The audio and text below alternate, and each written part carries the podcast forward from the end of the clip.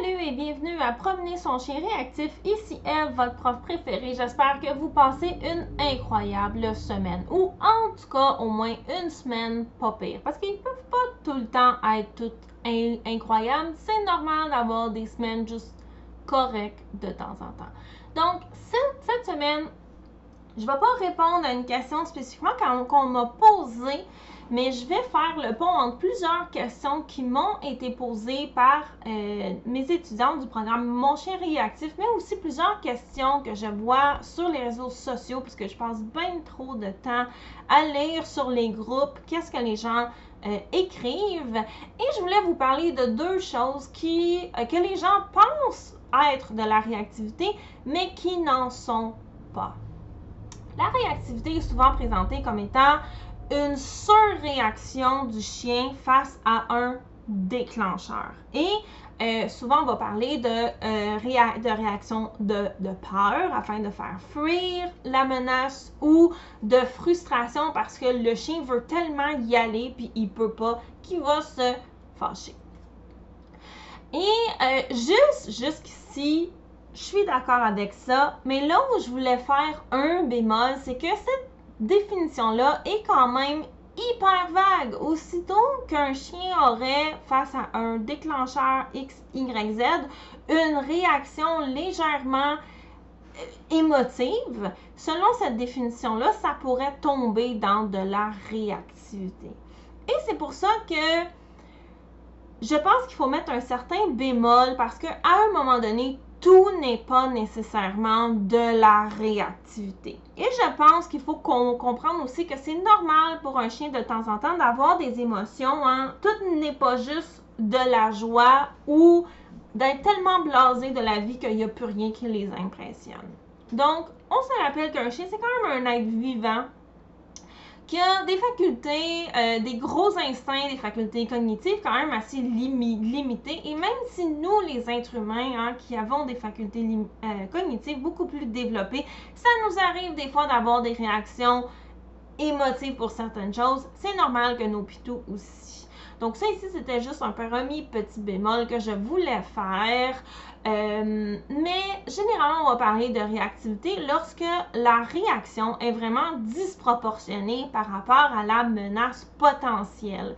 Et encore là, je préfère un autre bémol en disant que la notion de disproportionné est par rapport à ce que l'humain pense comment son chien devrait réagir et non pas le chien lui-même. Ceci dit, ça pourrait être le sujet d'un autre épisode. C'était pas ça dont je voulais parler aujourd'hui. La raison pour laquelle on veut utiliser le bon terme pour les bonnes choses, c'est que les différents protocoles euh, par rapport à certains problèmes de comportement ne vont pas être les mêmes. Et si vous utilisez le mauvais terme et que vous cherchez en utilisant ce terme-là des solutions, ce que vous allez faire ne fonctionnera pas. Le premier exemple que je vois le plus euh, courant, c'est la prédation. Beaucoup de gens vont dire Ah, bon sang, mon chien, il est réactif au vélo. Il est réactif aux voitures. Il est réactif aux écureuils. Il y a des gens qui disent mon, mon chien est réactif aux chats. Tous ces éléments-là, c'est important de faire la différence entre est-ce que le chien, est-ce que c'est un problème de réactivité ou est-ce que c'est un problème de prédation? Parce que le protocole est très différent. Si j'ai un chien qui fait de la réactivité, moi je le vois comme un problème de surexcitation en fonction d'un déclencheur qui généralement va être soit un autre chien, soit une personne. OK? En général, ça va, ça va être ça. Ça pourrait être un objet immobile, mais dans un cas comme ça, c'est pas si difficile que ça à entraîner, dans le sens où j'ai eu une chienne qui avait peur des sacs poubelle, mais tu sais, ce serait vraiment difficile ou rare que le sac poubelle de lui-même se mette à bouger pour sauter sur la chienne. Donc, dans un cas comme celui-là, c'est quand même pas mal plus facile d'entraîner ça parce qu'on n'a pas le facteur de mouvement. Et souvent, un des problèmes en réactivité, que ce soit envers les êtres humains ou les autres chiens, c'est que euh, comme on ne contrôle pas ce que l'autre chien ou l'autre personne fait et qu'on est dans une situation de vraie vie, ça amène énormément de facteurs à prendre en considération afin de savoir qu'est-ce que je fais dans cette situation-là. Parce que si votre chien il a peur des messieurs, qui connaît pas, puis qui réagit, mais ce sera pas la même chose si le monsieur passe en l'ignorant que si le monsieur il fixe votre chien. Donc il va falloir prendre ces choses-là en, considération. Si le chien est réactif aux autres chiens, euh, mais là au fond les difficultés vont être autres parce que ça va dépendre. Est-ce que c'est tous les chiens? C'est quoi la, distance? Est-ce que c'est un chien plus une personne, un chien tout seul qui est, qui est dans la cour? Est-ce que ça dépend si le chien il jappe, il fixe, il est zen, bref, tout ça ici, il va falloir établir ces différentes choses-là. Mais spécifiquement à la réactivité, moi, je vois beaucoup d'excitation euh, et euh, ça peut être principalement des émotions négatives ou ça peut être des émotions ambivalentes. Et même si ça part d'émotions positives, la frustration est tellement intense qu'on tombe dans du ambivalent. Le, chien, il est pas bien. OK? Il sent pas bien. Donc, le facteur d'excitation, il n'y a personne qui en parle et c'est un des éléments principaux à comprendre en réactivité. OK? Le chien, il a une surexcitation qui peut être positive, négative ou ambivalente face au déclencheur et le chien ne sait pas quoi faire en présence du déclencheur. Il a bien des émotions dans sa tête, il sait pas quoi faire, il est surexcité et il va réagir n'importe comment. Donc, il va se tendre, il va charger, il va aboyer, il va faire une scène, bref, tout ça, tout ça, tout ça. Euh, alors que dans un cas de prédation, c'est entièrement différent parce que on est dans un. Oh, je, vais juste retourner à la réactivité. Même si on est dans le positif, c'est important de comprendre qu'on a fait le pont au négatif pour être dans de l'ambivalence. Même dans le cas de réactivité par frustration, avec tout ce que j'ai vu. Donc, on a toujours une dimension de négatif dans la réactivité, que ce soit parce que le chien est tellement excité que ça virer en, en négatif, ou il est tellement frustré parce qu'il était tellement heureux, puis là, il peut pas y, aller, puis là, il fait une scène parce qu'il a pas ce qu'il veut. Euh, à force de répéter ça, son émotion, elle n'est plus... Il n'y a pas de 100%, 100 positif en réactivité. J'en ai pas vu. À un moment donné, les émotions deviennent tellement fortes que ça tombe dans le négatif. Mais en même temps, faut prendre en considération la dimension positive aussi parce que sinon, on ne défera pas l'habitude du chien. Là, on rentre dans les protocoles, ce n'est pas le point du podcast. Alors qu'en prédation, on a un chien qui est content. Il faut comprendre que la séquence de prédation est une séquence qui est instinctive. Le chien est programmé pour le faire. Et un protocole de prédation va être basé principalement sur de l'autocontrôle. Alors qu'un protocole de réactivité va avoir un mélange de changement d'émotion, de montrer au chien quoi faire et de lui montrer qu'il n'est pas tout seul à affronter cette situation-là émotionnelle qui est difficile. Donc, le protocole de réactivité est beaucoup plus difficile que le protocole de euh, prédation. Et j'ai vu des gens même des nouveaux intervenants sur Internet dire ben là, quand mon chien voit un écureuil ou une voiture, dans un cas de prédation, j'y donne des biscuits pour changer son émotion. Et ça ici, ça ne donne absolument rien. Pourquoi? Parce que le chien est déjà dans des émotions positives. Le chien veut y aller parce qu'il veut chasser. Quand on chasse, on n'est pas dans des émotions négatives, on est content. Oui, la frustration va embarquer si le chien ne peut pas y aller, mais principalement, ce n'est pas parce que le chien est en détresse.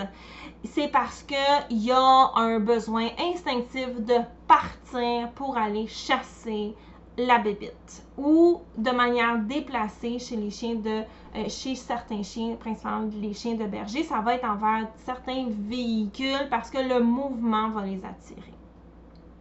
Et comme les, chiens de berger sont des chiens très émotifs, euh, des fois ça va créer des débordements. Je le sais, j'en ai une chienne qui faisait de la prédation sur les voitures et maintenant c'est réglé sauf à un endroit spécifique parce qu'elle l'a beaucoup pratiqué surtout à des moments où elle était fatiguée et moi aussi j'étais fatiguée donc on avait, elle avait plus de cerveau et j'en avais plus pour l'accompagner là-dedans. Donc, un protocole de prédation n'est pas un protocole de réactivité, c'est deux problèmes différents. Et il va falloir arrêter, malheureusement, d'appeler tout de la réactivité parce que les gens qui pensent que leur chien est réactif au chat, par exemple, alors que c'est un problème de prédation. Et là, je vous dis pas qu'il y, a pas, il y aurait pas quelque part un chien sur Terre qui serait pas réactif aux voitures ou réactif aux chats, je suis sûre que c'est possible, mais en général, c'est de la, de la prédation.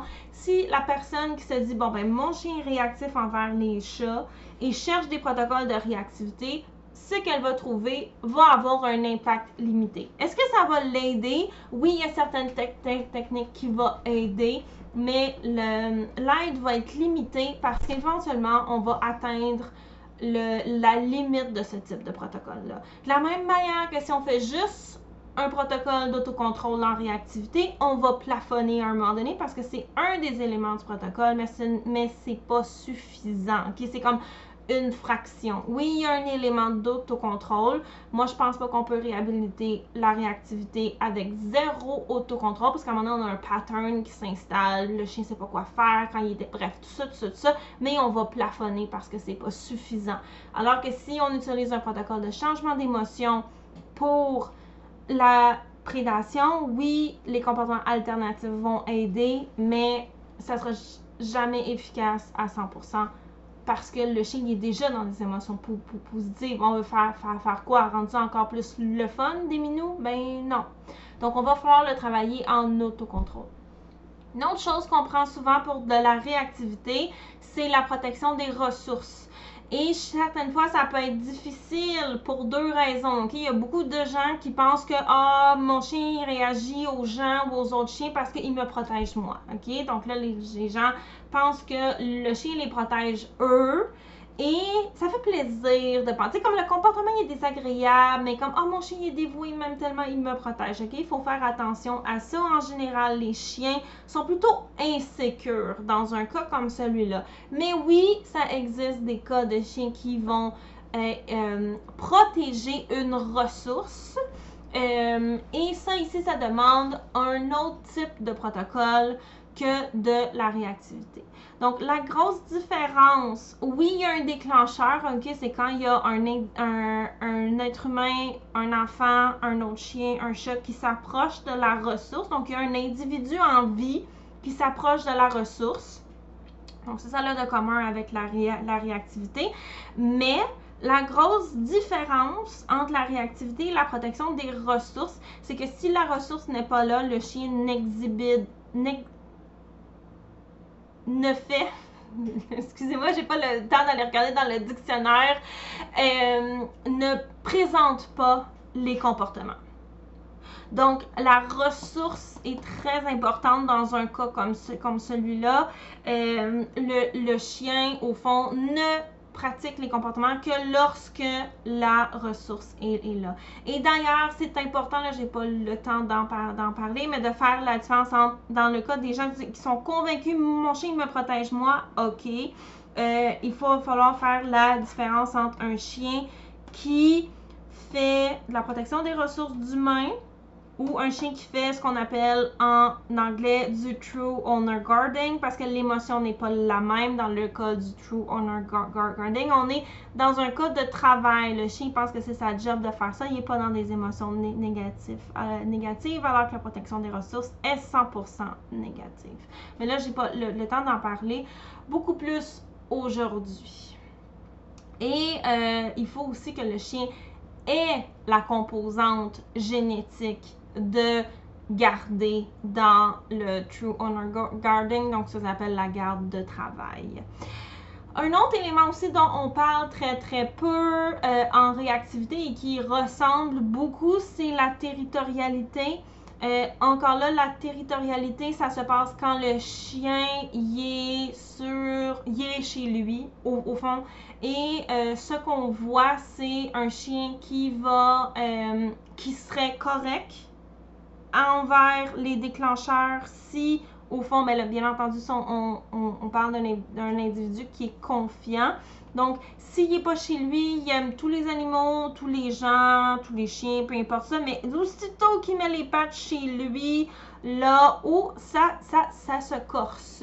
Donc, on va parler de territorialité dans un cas comme celui-là, mais c'est plus difficile à voir parce que c'est possible que quand il est chez lui, il est moins inhibé, donc ces comportements-là ressortent. Donc, ça va prendre une bonne lecture du langage canin. Mais ce qui est important à comprendre en territorialité, c'est que le chien n'est pas. Il y a des chiens qui sont. Il y a des chiens qui sont dans des émotions négatives et dans des émotions positives parce que, encore là, garder, ça peut être un travail instinctif et ça ne se réglera pas de la même façon. Donc, on a parlé dans cet épisode-ci de, j'avais dit deux, mais finalement trois éléments qui sont confondus avec la réactivité, mais n'en sont pas. La prédation, la protection des ressources, j'ai parlé légèrement de la garde de, travail et on a parlé très brièvement de la territorialité. J'ai une chienne, moi, qui est territoriale, donc euh, je l'ai expérimentée. Et c'est vraiment pas la même chose. J'ai aussi été sur des fermes où j'ai vu des chiens dont c'était la job de garder le troupeau ou le territoire. C'est vraiment magnifique à voir. Et ces chiens-là ne sont pas en train de faire puppy dans leur culotte pour en, essayant d'impressionner. Euh, ils font vraiment leur job et ils sont heureux de la, de la faire. Donc encore là, un protocole de changement d'émotion va avoir une portée limitée. Et je pense aussi que vu que on est dans un cas d'instinct, il faut de la même manière pour la prédation, de se demander à quel point ça fait partie de l'animal et à quel point on peut changer les choses. Mais là, on rentre dans d'autres discussions et le thème de la semaine était vraiment euh, trois choses. Ben là, on est rendu à quatre ou cinq qui sont confondues avec la réactivité, n'en sont pas et pourquoi c'est important de faire la différence. Donc, moi, je vais beaucoup parler de réactivité lorsque un chien a de la misère, peu importe le lieu, envers soit les autres chiens, soit les êtres humains ou les deux. Il peut y avoir une différence en laisse ou hors laisse. Euh, mais on est dans euh, un problème de débordement émotionnel. Il y a de la surexcitation et cette surexcitation-là, elle est en général soit négative, mais ce que je vois principalement, c'est qu'elle est ambivalente. Donc, on a un chien qui est excité, il sait pas gérer, il est content, il est pas content, il est fru, euh, il, a peur, il, s'appréhende de se faire que le chien s'approche. Il a ritualisé aussi, il une grosse dimension de ritualisation, mais ça, il l'a dans la prédation aussi. Euh, il a beaucoup ritualisé les comportements aussi.